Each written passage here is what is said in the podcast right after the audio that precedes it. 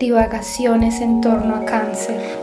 La luna, que parece ser una piedra ondulante con grietas producidas por el golpe de los meteoritos, no tiene luz ni vida pero está llena de vida. Cáncer es la luna y su movimiento. Necesita mantenerse entero en la pureza de sus sentimientos. Es cíclico y las personas cáncer, al igual que la luna, necesitan reconocerse en el ciclo de las cosas, vivir cada momento de la vida como un satélite que sabe que todo es producto de una gestación, un parto, un cambio. Valoran mucho el flujo de los sentimientos y los estudian, pero desde la perspectiva de su carácter energético. No pretenden racionalizar lo que sienten, sino sentirlo, sentir su flujo, incluso el flujo de ese dolor. Tal como una madre haría con el parto de un hijo, Deja que le atraviese con un desgarro todo ese sufrimiento porque después se convierte en amor. Cáncer se aferra demasiado al hogar que ha construido. Para bien o para mal, es una madre que cuida, pero a veces es codependiente del propio cuidado que les brinda a los otros.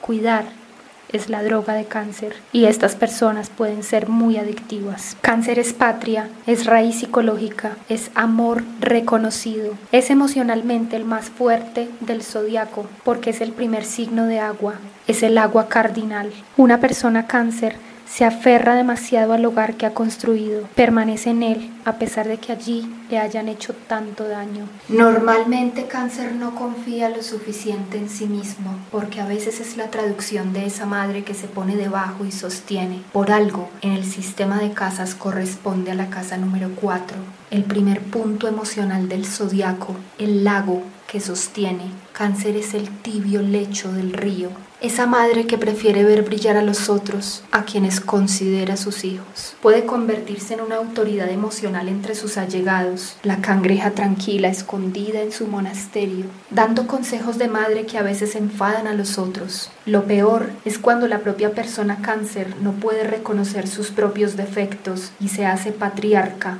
o matriarca o reina en su propia realidad de sufrimiento y con alguna frecuencia temporada de lluvias ocurre en su rostro. A nivel mitológico, Cáncer está representado por el cangrejo Carcinos,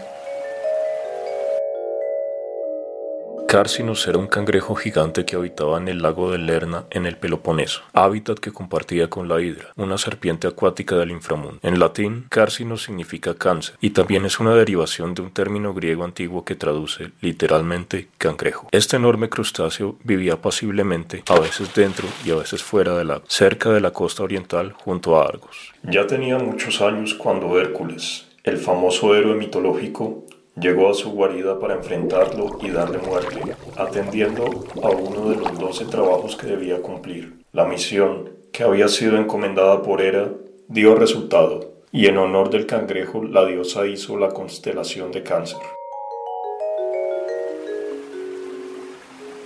Lo que nos demuestra este mito es que estar escondido no es suficiente para protegerse. El espíritu de las personas nacidas bajo este signo de la luna es esconderse y anidar.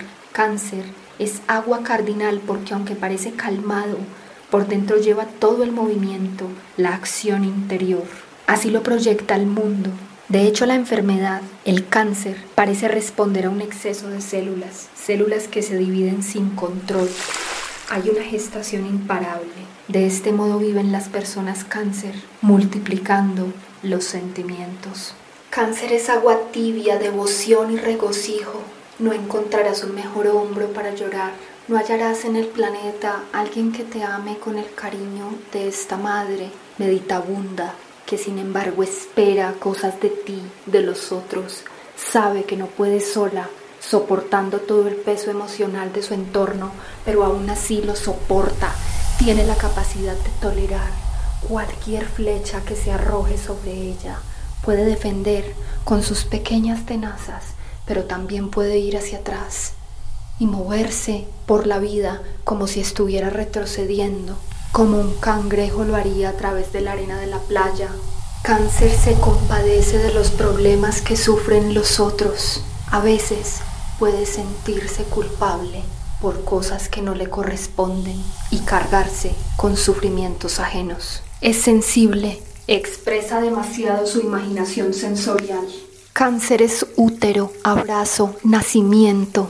Cáncer es la reina de la tristeza.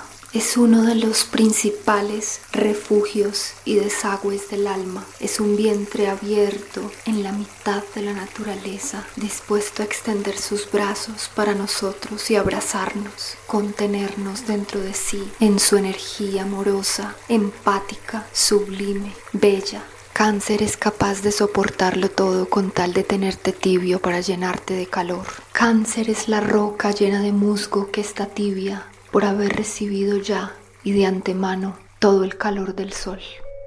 Este podcast ha sido creado por la Escuela de Escritura Sensorial La Maletra. Voces Juan Manuel Serrano Pérez y María Antonia León. Música Caterine Ortega. Si naciste entre el 22 de junio y el 23 de julio de un año, Probablemente tienes tu sol en cáncer, eres lunático o lunática, te rigen los ciclos y movimientos de la luna.